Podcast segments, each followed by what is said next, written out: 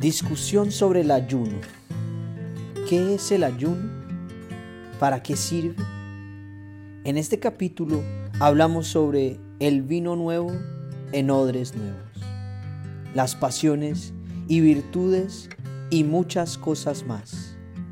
Acompáñanos en la lectura del Evangelio según San Marcos. Acompáñanos a recorrer la palabra de Dios. Y los discípulos de Juan y los de los fariseos ayunaban y vinieron y le dijeron, ¿por qué los discípulos de Juan y los de los fariseos ayunan y tus discípulos no ayunan? ¿Acaso pueden los que están de bodas ayunar? Jesús les dijo, mientras está con ellos el esposo, entre tanto que tienen consigo el esposo, no pueden ayunar. Pero vendrán días cuando el esposo les será quitado y entonces en aquellos días ayunarán. Nadie pone remiendo de paño nuevo en vestido viejo, de otra manera el mismo remiendo nuevo tira de lo viejo y se hace peor la rotura.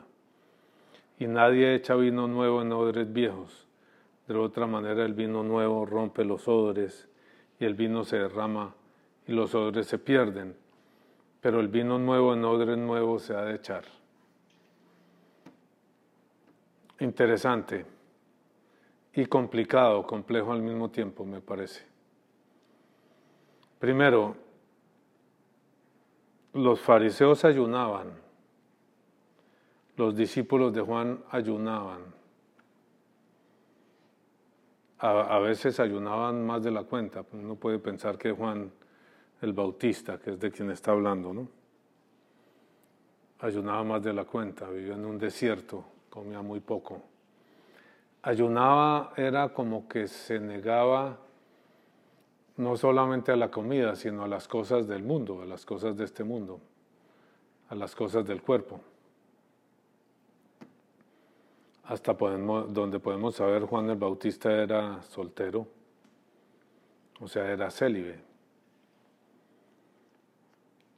¿Qué opinan ustedes de esa parte? Los discípulos de Juan y de los fariseos ayunan y los discípulos de Jesús no ayunan. Pues antes de, entrar a eso me gustaría preguntarle, el ayuno era como una institución, como, una práctica cultural, digamos, ¿verdad? Que tenía, que tenía el pueblo de Israel, pero ¿cuál era el propósito de esa práctica? ¿Cuál es el propósito de esa práctica? Quizás, Sergio, nos estamos refiriendo a algo similar a lo que existe en la iglesia y especialmente en, la, en Colombia, donde el ayuno, donde hay, hay prescrito, es decir, hay ordenado un ayuno por Semana Santa, por Cuaresma. Cuaresma es una época donde se supone que debe haber eh, eso, un sacrificio, un ayuno, un negarse ciertas cosas del cuerpo, de la carne que llaman, aunque propiamente la carne es, el mal, ¿no? Y en este caso no se está uno negando al mal porque hay cosas que no son malas y que uno no, no toma. Pero se vuelve un ayuno ritual, un ayuno que no, que no produce un efecto sobre la persona. Eh, cumple, cumple unos ayunos. Aquí la gente, hombre, el viernes no se come carne. El viernes no se puede comer carne. Es, ayuno y abstinencia. Se supone que no sé, que la comida, que el desayuno debe ser muy ligero y que la comida de la noche también y que solamente una comida fuerte, que es el almuerzo. Y en esa comida no se come carne. Entonces se prepara un buen pescado bien trancadito, bien...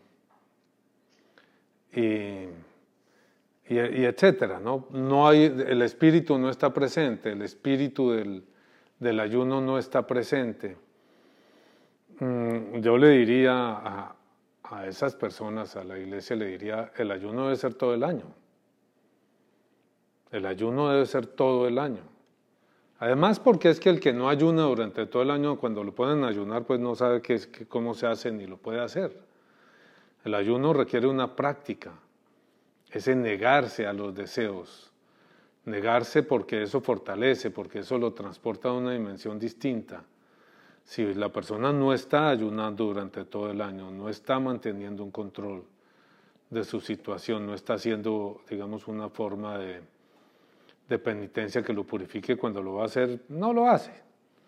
Pues a duras penas, el, el muy pequeño sacrificio que puede implicar no comer carne roja, sino comer pollo o comer pescado eso no, ahí no hay un sacrificio realmente, ¿no?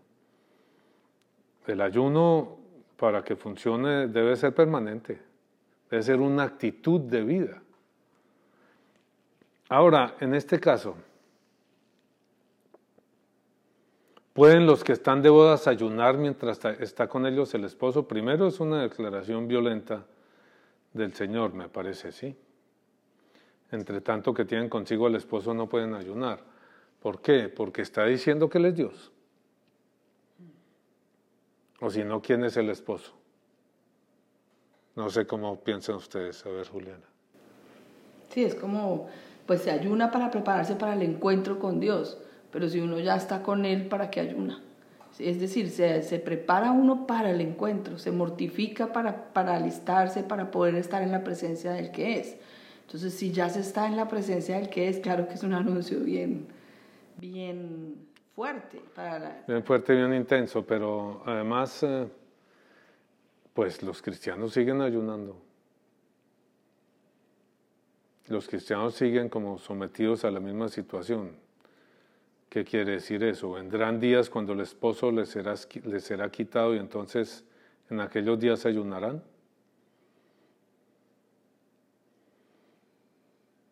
El esposo nos fue quitado en la ascensión y entonces desde ahí necesitamos ayunar hasta que lleguen las bodas del Cordero. Necesitamos tener cuidado, necesitamos controlar los deseos de este mundo. Estamos en el mundo, no nos vamos ni nos podemos salir del mundo, estamos en el mundo, pero no somos del mundo. Entonces tenemos que tener eso controlado, que el mundo no nos domine que el mundo no nos domine. Me parece que es fundamental. No sé qué piensan Pala, Sergio. Sí, pues yo creo que ese mantenerse en ayuno es eso, es estar fuera del mundo, es lograr que uno no lo vaya, o sea, si uno no se abstiene, pues se va dejando seducir y poco a poco ya va a ser difícil salir. Entonces, pues creería que la propuesta que usted de todo el año pues es la actitud que debería tomar uno con respecto al... Pues sí, porque si el ayuno no es solamente el, no comer un día, digamos, no comer nada un día, sino el ayuno es una actitud de fondo, una actitud de vida, una forma de vida, una actitud de vida en la cual uno se niega no solo a lo malo, negarse a lo malo, negarse al pecado debe ser algo normal y natural. No se ayuna del pecado, porque si se ayuna del pecado querría decir que en determinadas circunstancias eh, uno se puede, sí, es lícito pecar, es lícito pecar. Es como decir, pues yo ayuno de veneno los domingos. Los domingos no como veneno y el resto de la semana pues igual se va a morir, ¿ve? Entonces, ok. Entonces está claro que el ayuno no es ayunar de pecado, propiamente es, llevar una medida y un control sobre las cosas de este mundo que son buenas y que son lícitas y que son viables. La comida no es mala en su medida, ¿sí? Dentro del matrimonio, la sexualidad no es malo, al contrario, eh, construye la persona, construye la familia, construye el hogar, construye los hijos, etc. Hay que hacer negocios, uno no puede sustraerse a los negocios, pues el solo hecho, digamos, si uno recibe un sueldo, quiere decir que está haciendo un negocio. Está recibiendo dinero, está manejando dinero. Estando en el mundo hay que hacerlo. No podemos decir, pues, que yo he visto algunos casos de que la persona dice, el Señor me tocó, yo no vuelvo a trabajar, yo no vuelvo a preocuparme por nada, el Señor verá por mis hijos, el Señor verá por mi esposa, y el Señor verá por la esposa, no es el Señor el que va a ver por la esposa y por los hijos, es la señora. Porque usted abandona a los hijos, la mujer si no abandona a los hijos. ¿Ven? Pero, pero eso, eso puede ocurrir. No, uno, uno tiene que seguir cumpliendo los deberes de este mundo. La cuestión es la medida y el objetivo. ¿Para qué, para dónde y en qué medida? ¿Nosotros seguimos haciendo negocios? Sí, claro. Hacemos negocios en Bogotá, ahora estamos haciendo negocios aquí, en Orlando. Hay que mirar, hay que estudiar, hay que aprender a hacer las cosas, hay que aprender a hacerlas lo mejor posible, hay que manejar las cosas de manera que a uno no le den duro, que no lo roben, pero también hay que manejar las cosas con justicia. No se pueden hacer negocios injustos porque eso entraríamos en el área del pecado. Pero los, los negocios en exceso codiciosos, decir, yo tengo que ganarme miles de millones de pesos al mes, también van a ser nocivos. Aunque estrictamente hablando, no está mal ganarse, es decir, nadie pone un límite, usted no puede ganar más de tanta plata al mes porque eso ya es pecado. Ese límite no existe, el límite está en el corazón de uno. Pero de alguna manera el ayuno es quizás el que le permite a uno descubrir ese límite. Y por eso, digamos, en los negocios hay un elemento que es importante y es el diezmo. Aunque estrictamente hablando la iglesia no obliga al diezmo. En las parroquias no se obliga al diezmo, entre los protestantes sí. No en todas partes, pero, pero en la mayoría de las partes se obliga al diezmo, por eso son más florecientes desde el punto de vista económico. Eh, yo creo que el diezmo sí es importante. El diezmo es ese, ese podar el árbol de, de la economía para que uno lo pueda manejar adecuadamente sin que le lesione el alma, sin que lo vuelva codicioso. Es decir, el diezmo es el que lo protege a uno de la codicia. ¿Qué opina Sergio?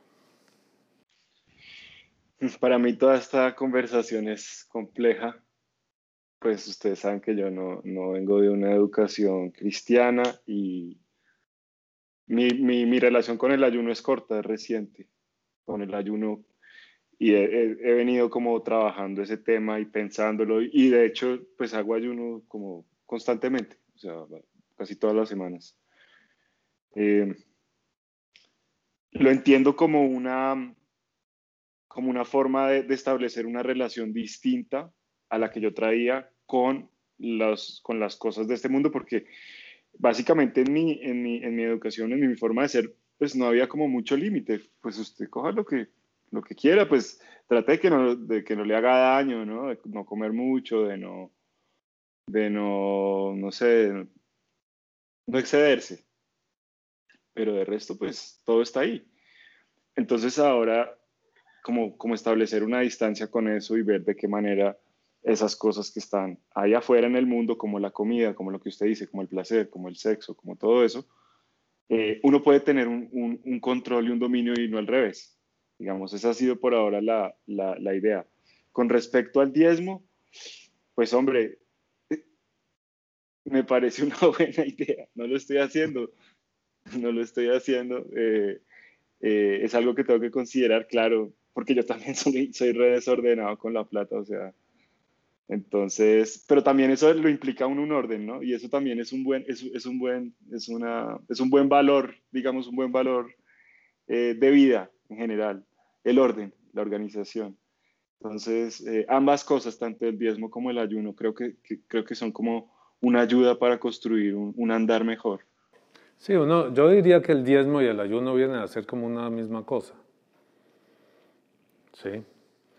Porque ambos deben tener, por una parte, ese podar el árbol de la vida de uno en, distintos aspectos, en el aspecto económico, en el aspecto del, del, alimento, en el aspecto sexual.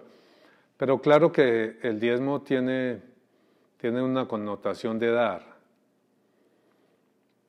Y fundamentalmente, no solo de abstenerse, ¿me entienden? Porque el ayuno está el concepto de me abstengo porque quiero controlar mi vida, mi cuerpo, me abstengo porque si dejo rienda suelta a mis deseos, eso me hace daño. Entonces tiene un, sentido de abstinencia, de abstenerse. Pero el diezmo tiene un sentido de dar. Me abstengo para dar. Me abstengo para dar. está la abstinencia permanente, digamos, en la vida, en que uno mide lo que compra.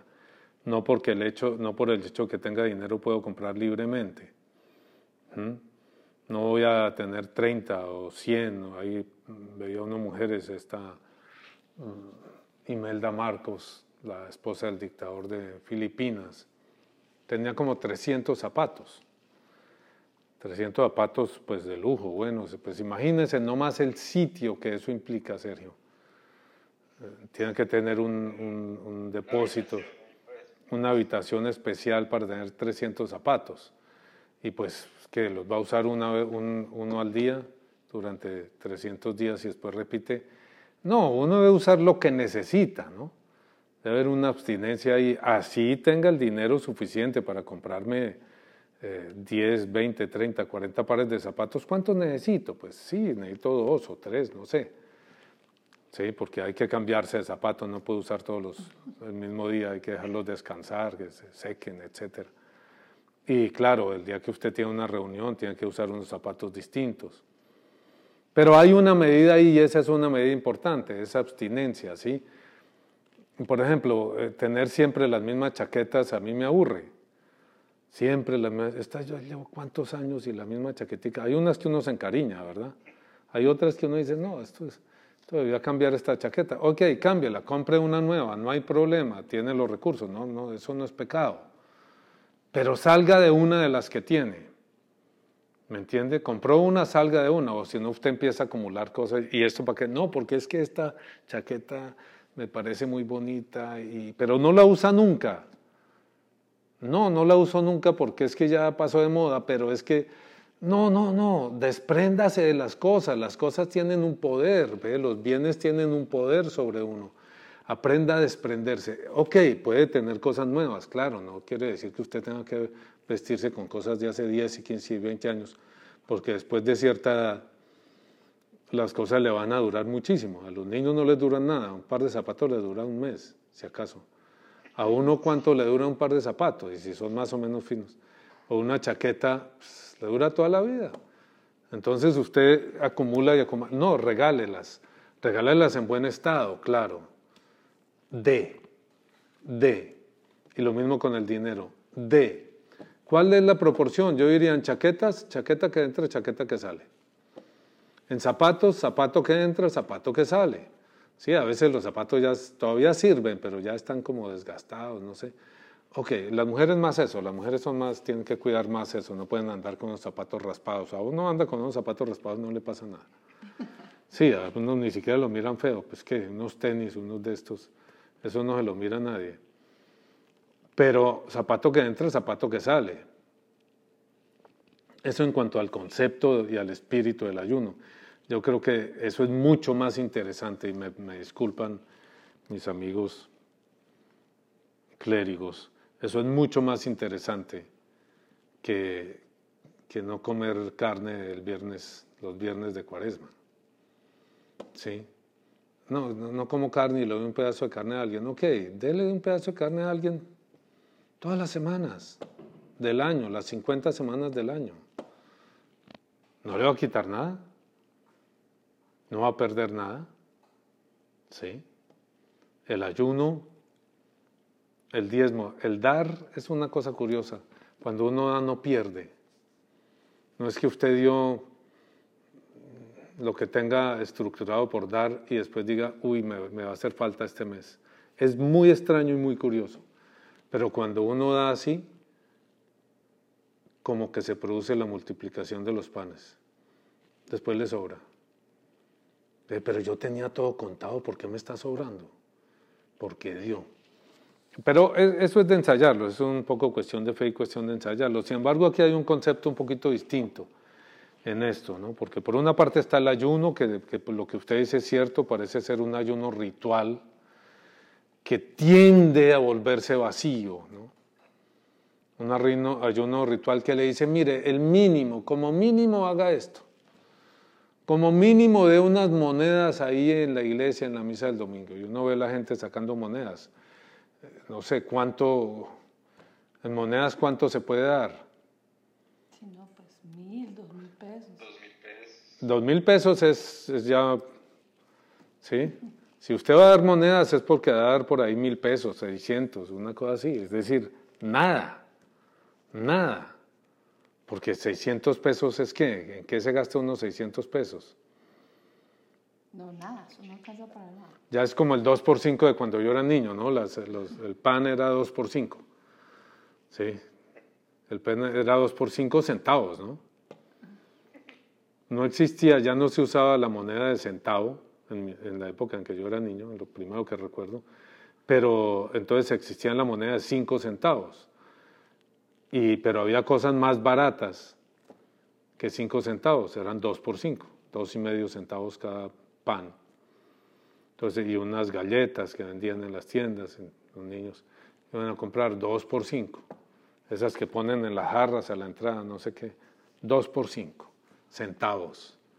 ¿Sí? Entonces, en monedas, ¿cuánto hace uno? Nada, nada. ¿Qué está denotando eso? Que tenemos una lucha implícita por dentro, la lucha del dar. Pero eso implica una lucha interior y la lucha se llama confianza, confianza en Dios. Estoy haciendo las cosas bien, estoy haciendo las cosas mal. Si hago las cosas bien, Dios va a ver por mí. Si hago las cosas mal, tengo problemas. Entonces me aferro más al dinero. Por eso la gente que no tiene a Dios tiende a aferrarse más al dinero. Porque no tienen quien apoyarse y el dinero es un buen Dios. Eh, estoy diciendo una herejía, yo lo sé, tranquilos. El dinero en este mundo es un buen Dios. Ayuda, ayuda a pasar las penas de este mundo. Pero es un Dios traicionero. Tarde o temprano lo deja uno embarcado. Es un Dios traicionero. Sin embargo, insisto, en este punto, no sé, algo distinto nos está diciendo el Señor. Eso es una actitud, eso es una manera de ser y de hacer las cosas.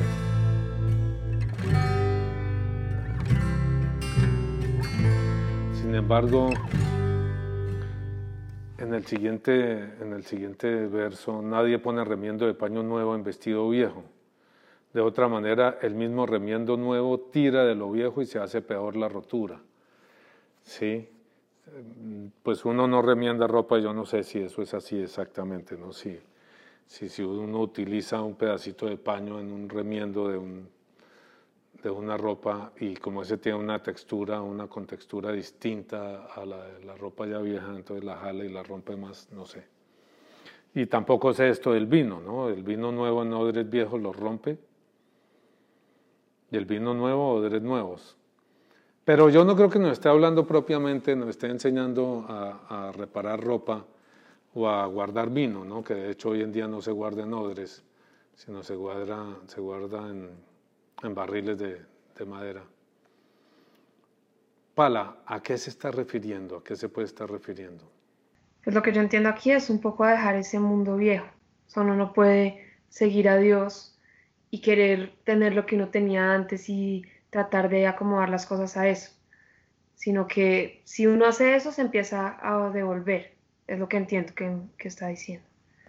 Les toca dejarlo. Y... Interesante, porque la verdad no lo estaba viendo así, lo no, creo que tradicionalmente se, se comprende como la, el, el, paso del, del, Antiguo al Nuevo Testamento, ese, ese pasaje del, del remiendo y de los... Uh, y el vino, el, por ejemplo, no se puede seguir con la ley en el Nuevo Testamento, no se puede seguir cumpliendo la ley de los judíos. Hay un espíritu de la ley que ese nunca se pierde, pero la ley estrictamente, el sábado, no sé qué, no sé qué, el, el Señor viene y rompe eso, viene y lo renueva y le da un cumplimiento diferente. Eh, pero, pero me parece que es bien interesante la manera como usted lo ve, me parece que es bien valioso. El, el mundo viejo de uno, no solamente el mundo viejo del Antiguo Testamento, el mundo viejo de uno. No se puede reparchar el mundo viejo de uno. ¿Y eso, eso qué quiere decir, Juliana? Sí, no, no es como voy a hacer unos arreglitos aquí y allá y ya todo va a estar bien, sino tengo que dejar atrás lo que he sido, lo que he creído, hasta lo que hemos venido hablando, hasta lo que hasta lo que he pensado o he aprendido para abrirme a una nueva, a, todo nuevo, a una nueva relación, a una nueva comprensión, a una nueva visión de, de Dios, del mundo, de las relaciones, de todo. Y, y, y, yo me atrevería a decir que eso es como que a cada rato toca volverlo a hacer, porque uno vuelve y se acomoda, como en su mundo y vuelve y se acomoda. Y, y ahí lo atrapan. Las cosas viejas pasaron. He aquí todas son hechas nuevas.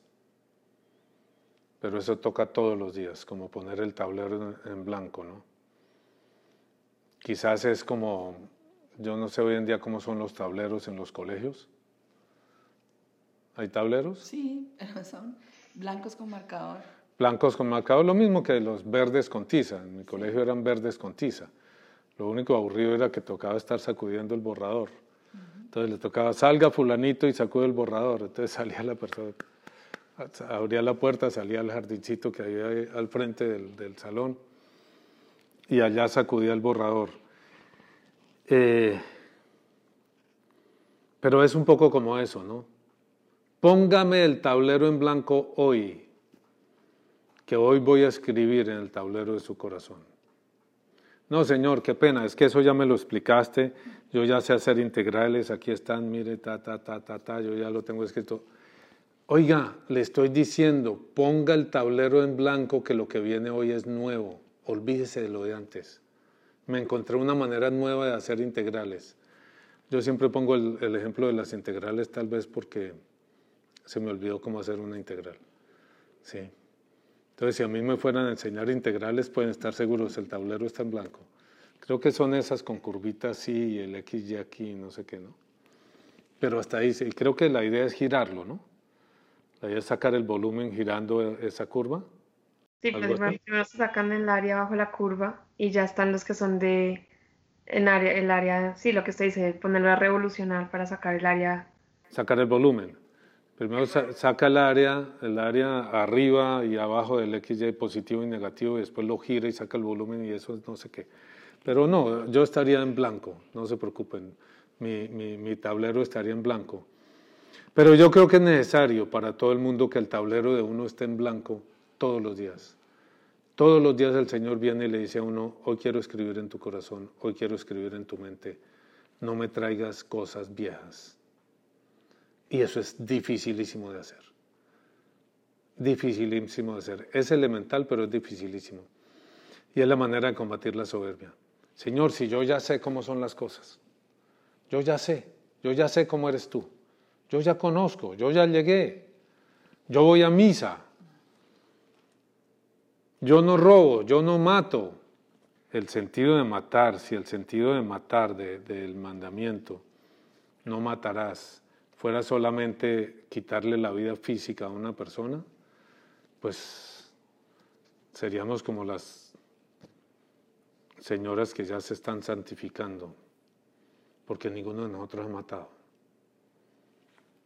Pero si fuera la expresión más profunda del odio, que es yo creo a lo que se refiere, o de la rabia, o del rencor, o del rechazo, yo a usted no lo quiero volver a ver nunca. Nunca. Uno lo que está diciendo es, si yo voy al cielo, usted no puede ir.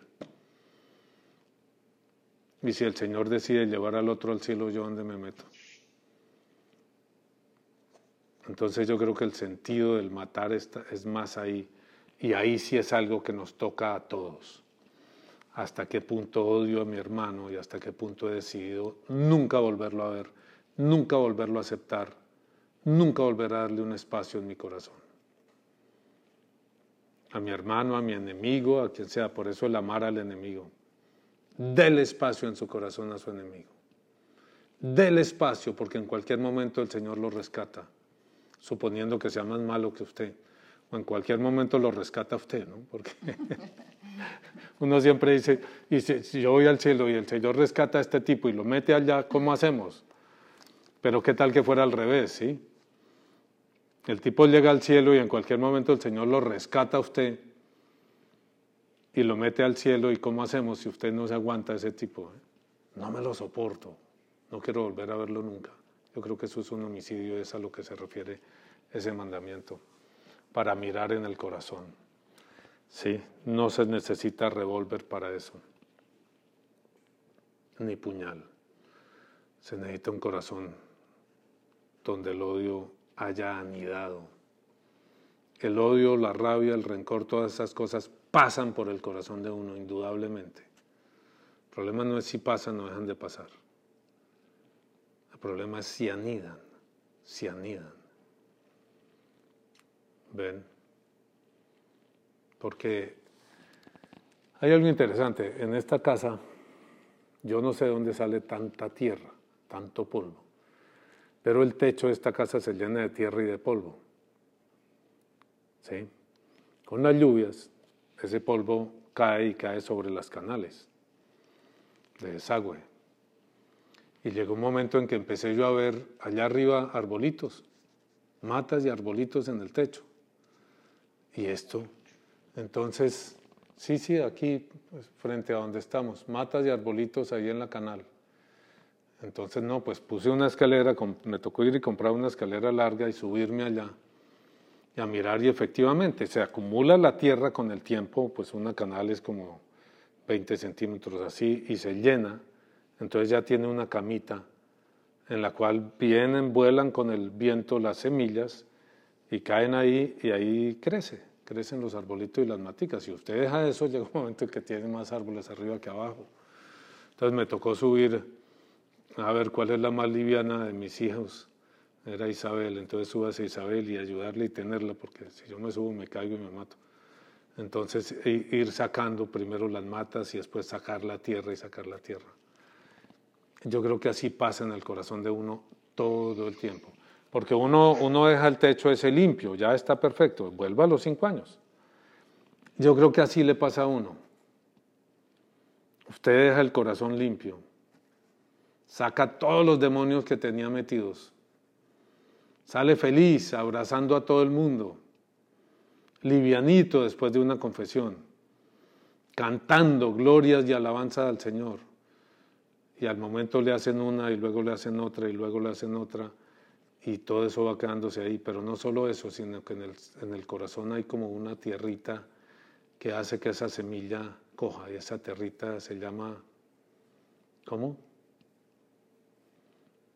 Juliana, ¿cómo se llama? Soberbia. No diría yo tanto soberbia en ese caso. ¿Cuál es la tierrita que hace que, que los árboles del, del rencor y del odio y del homicidio aniden en uno? Pues la rabia. La rabia, pero la rabia uno lo puede sacar. Hay otros que son menos notorios. Por ejemplo, el pobrecito yo.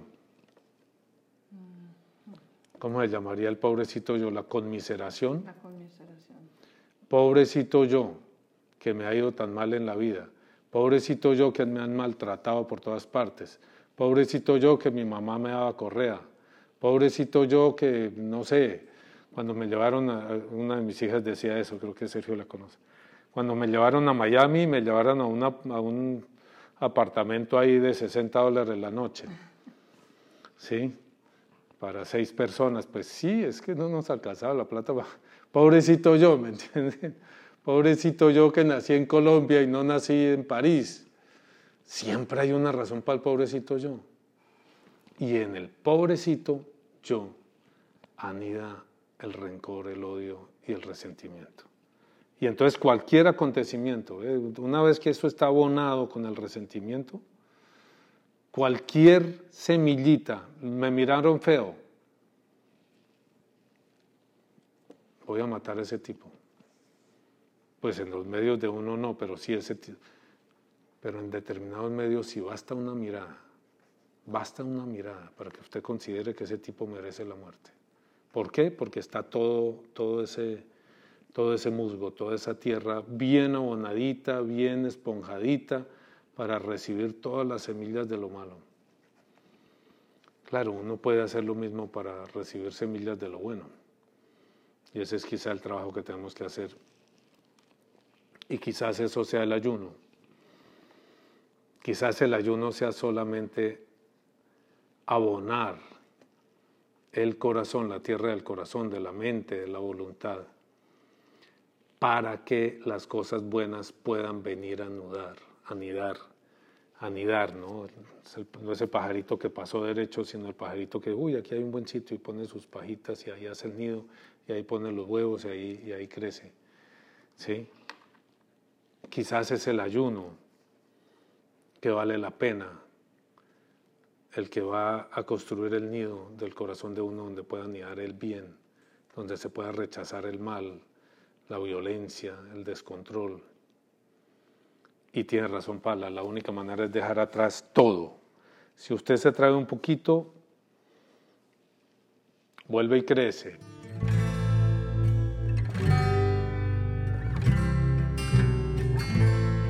Otro ejemplo en ese sentido, el vino nuevo en odres viejos y vino nuevo en odres nuevos es la semilla. Si usted no limpió bien esa tierra, si no revisó bien, echó agüita, todo, hay semillas viejas ahí. ¿Y las semillas viejas qué hacen, Juliana? Pues las semillas viejas no dan, no, no abren. Sí, abren. ¿Las viejas? Las viejas. ¿Cómo que las semillas viejas no, por qué no van a abrir? Hay semillas que duran siglos. Hay semillas que duran siglos y a los siglos usted les echa agüita y les echa y los pone en tierrita y vuelve y dan fruto y dan, crecen. Entonces las semillas viejas sí, sí crecen. ¿Cuál es el problema con las semillas viejas, palita, que le da risa? Pues ese que van a volver a crecer si no las deja ahí. Exactamente. ¿Y son semillas de qué? Del mundo, del pecado. Son semillas del mundo viejo. Son semillas de un mundo donde la rabia era necesaria para poder sobrevivir, ¿sí? donde el rencor, donde el odio, donde sin venganza no se podía hacer, donde el dinero era lo que mandaba. Si usted no tiene dinero, no lo reciben en determinados sitios y círculos. Entonces, todas esas semillas están ahí y usted ha sido llamado a una vida nueva, donde los valores son distintos, donde ya no es el dinero lo que buscamos, sino la entrega a Dios, donde no, donde no buscamos el placer, sino la virtud. Los valores cambiaron completamente y uno se quedó con las cosas de atrás. Tiende a suceder. Tiende a suceder. Yo recuerdo, a mí me pasó eso.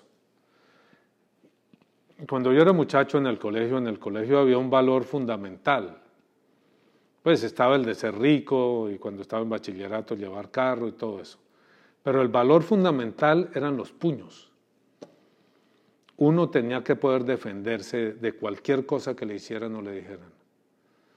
Y uno estaba siempre pronto a los puños en mi bachillerato, no sé el de ustedes, cada cual ha vivido la vida distinto, ha, bailado en un baile distinto. En el mío los puños eran fundamentales. Y uno se hacía respetar y yo me hacía respetar a puños. Procuraba no matonear, no pegar a los chiquitos. Pero sí la gente sabía, oiga, si uno se mete con, con, este señor, responde a puños. Entonces lo respetaban a uno. O si no, a los que no daban puños, uno llegaba por las mañanas y estaba a la entrada ahí, JR, un cocotazo a JR de saludo. y el otro, y el otro, y el otro, 10, 15, los que fueran, estuvieran por encima de JR le daban un cocotazo de saludo. Que JR es bola. Cambió el mundo, yo entré a la universidad. Pero yo mantuve esos paradigmas y recuerdo como un par de veces, una vez que alguien me dijo algo y yo me le alcé de una, entonces que nos damos en la jeta ya. Y el tipo me miró y me dijo, ¿pero por qué? Y yo, mm, pues no, no, mejor no. mejor no nos damos de la jeta, sí, creo que estoy en el lugar equivocado. Creo que me traje cosas viejas y, unos años después tuve una discusión con un compañero del colegio, eh, pasados los 60 años, de ambos, el mayor que yo. Y, y al final de la discusión por chat, me dice el tipo, acababa de salir de un trasplante de hígado. Y me dice, pues por el, choque fue fuerte, ¿no? No, yo no lo insulté, pero sí le dije lo que pensaba. Él sí me insultaba y pues él es un experto insultador. Y entonces al final la rabia le pudo y me dijo, pues entonces nos damos en la jeta ya. Y yo me quedé pensando y dije, pero ¿qué le respondo? Lo cito detrás del, del gimnasio en el colegio. Bueno, Enrique, entonces veámonos detrás del gimnasio. Usted lleva a su gente, yo llevo la mía. ¿Cómo es, cómo es el asunto? ¿La pelea es a barrigazos o qué? Porque pasado los 60, sí, no sé, es muy eficiente con los puños. Trajo uno cosas del mundo viejo. Trae uno cosas del mundo viejo y no se da cuenta.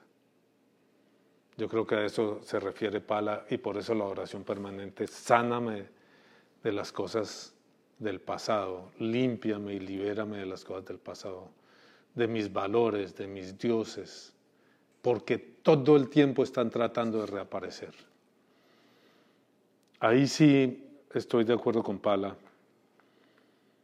en ese sentido, ¿no? El vino nuevo en odres nuevos. Es decir, necesitamos vino nuevo, no vino viejo. Vino nuevo y el vino nuevo es Jesucristo y el vino nuevo es el amor y el vino nuevo es la evangelización. El vino nuevo es vivir para hacer la voluntad de Dios. El vino viejo es imponerse uno sobre los demás. El vino viejo es no, no dejarse. El vino viejo es aprovechar cuando le dan la oportunidad. Papaya dada, papaya partida. ¿Cierto? ¿Qué opinas, Sergio? Pues me, me, me, gustó mucho esa, esa lectura y cómo conectaron las, las, las, dos cosas. Muchas cosas que decir, pero bueno, pues eh, una que, que, nos dijeron en la clase de, de Biblia la Javeriana, creo, creo que fue allá, eh, que el vestido eh, para los hebreos es como un símbolo de la dignidad, ¿sí? Entonces, cuando se habla de un, del vestido de una persona, de que le, le, cambian el vestido, de que pues remendar el vestido, es como remendar la dignidad de alguna manera. También, eso es, un, eso es otro mensaje, eso es como otro nivel de mensaje que, como sabemos, Marcos y todo el Evangelio y en general la Biblia tiene distintos pisos de, de significado sí. una nueva dignidad para, para, el hombre. Y ya con respecto al, al, a los odores nuevos o, o, lo que uno trae de atrás, pues, uy, madre, ese sí que es un esfuerzo, un esfuerzo que, que conozco, el esfuerzo de, de limpiar y de dejar atrás las cosas. Porque sí, cuando una, cuando una la, la, semilla del odio tiene una vaina y es que crece rápido y es, y es dura y, y se agarra duro esa mata se agarra duro de todas las paredes de la casa, o sea, es una, es una, es una que es difícil de cortar y de sacar. Y, y esa la conozco bien. Yo escribía sobre ese tema, Sergio escribía en estos días, a ver si encuentro el, el texto, y tal vez a, partir de una, de una lectura de San Agustín. Dice así, el, el, perdón funciona en dos sentidos. Solo a través del perdón puedo ver el corazón del otro. Lo que de verdad le está pasando al otro, al quien me causó una ofensa o yo creo que me causó una ofensa, no lo voy a poder ver si no lo perdono. Mientras tanto, lo que voy a ver es ese monstruo que me hizo un daño, que no es propiamente esa persona ni voy a poder ver sus razones, ni el por qué, ni a dónde viene. Entonces, solo a través del perdón puedo ver el corazón del otro.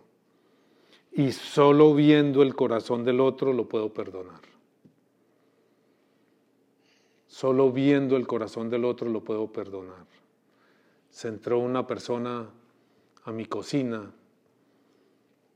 y se, se llevó mi almuerzo, digamos pedazo de carne que yo tenía y se llevó mi almuerzo y yo salgo detrás de este desgraciado ladrón y grito y sí, y cuando lo logro atrapar lo voy a ver es una persona que está en los huesos, que se entró por la desesperación pavorosa del hambre y yo quedo así, ve, yo quedo así. ¿Cómo no voy a perdonar a una persona?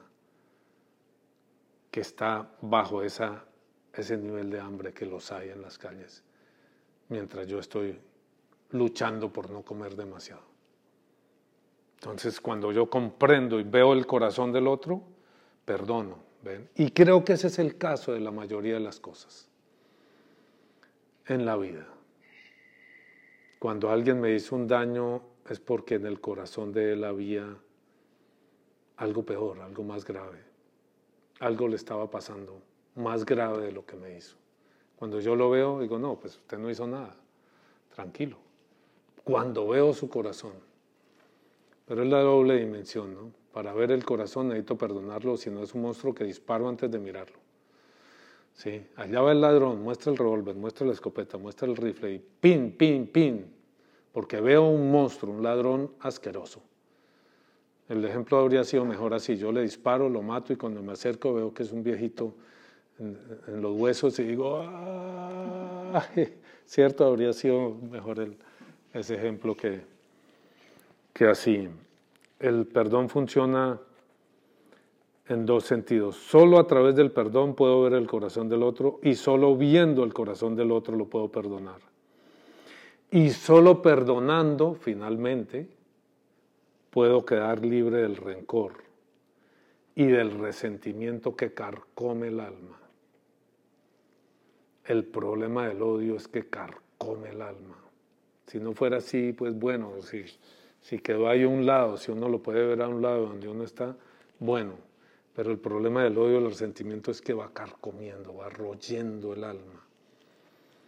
Como decíamos esta mañana, ¿cómo era que decíamos esta mañana, Pala? A ver si se acordó.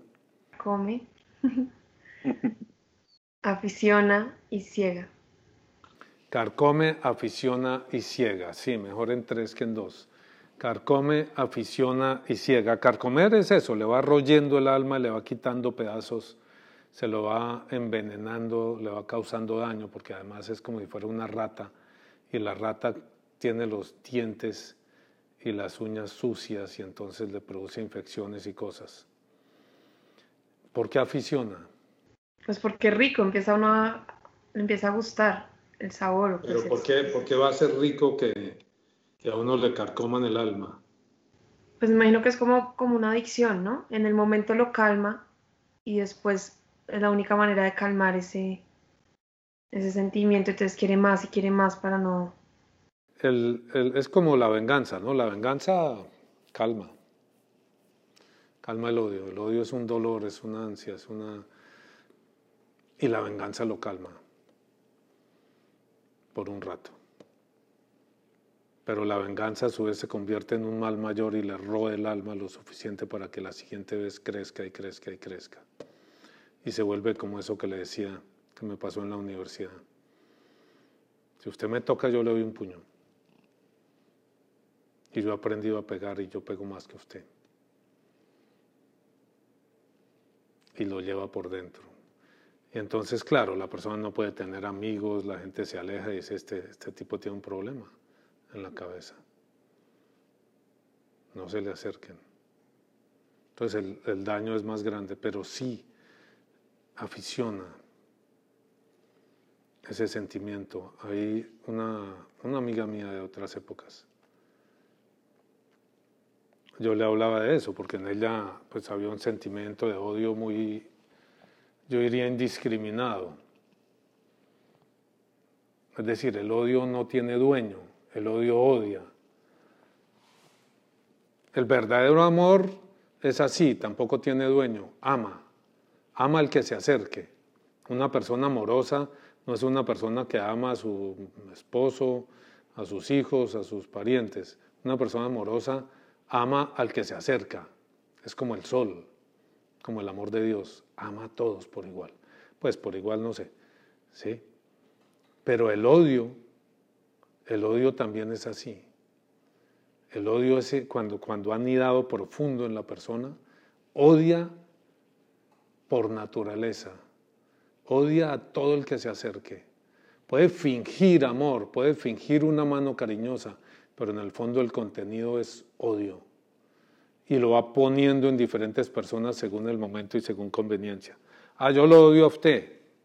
porque me miró, porque me hizo, porque me traicionó, por lo que sea. Si ese se muere o si ese desaparece, aparece otro. No, era usted al que odio. Yo a usted lo odio más que a aquel. Entonces puede hasta perdonar al anterior si tiene un nuevo objeto de odio. ¿Qué opinas tú, Juliana? ¿Qué dicen los psicólogos de eso? Sí, pues el odio, el odio sí tiene esa, pues que sí tiene ese, como esa primer apariencia de alivio, pero la persona va, como que cada vez necesita un poco más y, y cada vez, eh, sí, por eso se parece a la adicción, como decía María Paula de pronto, cada vez no alcanza esto, necesita ir un poco más, necesita, y entonces lo, por eso también lo va atrapando, ¿no? No es como que me, me desquito de esto y ya quedo libre, sino que empieza a pedirle como más y más. O sea, la codicia no la conozco tanto como el odio, pero tienen un mismo proceder. Es lo que vemos, ¿no? Tienen una misma forma de proceder, de, ir poco a poco entrando, ir creciendo y, y ser imparables hasta que se lo llevan a uno. Pues todas esas, la codicia, el odio, la lujuria. La lujuria siempre necesita más, más, más, más. Oiga, estuvo súper chévere ayer usted. ¿Sí? Pues hoy tiene que ser mejor. Hombre, no, espérese un mes, espere que el asunto, las pilas se carguen. No, no, no, no, no, quiero ya. Y entonces, devoradora. Es una pasión devoradora. ¿ve? si usted no le pone contención, le dice, hasta aquí, no, no, no, hasta aquí. No voy a comer, no voy a desayunar todos los días, es lo que yo hago, ¿no? Desayuno una vez a la semana más o menos. Y la comida, pues, eh, una fruta. Mantenga, no, pero es que hoy sí tengo un hambre terrible, hoy sí necesito, pues se toma un vasito de agua, hombre. Sí, porque es que hoy sí necesito de comida que me den ¿Qué hay? Papas y postre y no sé qué. No, no, no, no, no, usted se perdió, usted se perdió. Sí, ya hablemos mañana, váyase a dormir porque se le corrió la teja, el, sueño lo tranquiliza y hablemos mañana y volvemos a empezar. Volvemos a empezar la vida, volvemos a empezar la vida. La penitencia no es más que eso. La penitencia no es torturarse por gusto. La, la penitencia es lograr un control de sí mismo y obtener lo bueno de lo que hay en este mundo y hacer a un lado lo malo, lo malo de lo que hay en este mundo, del dinero, del placer.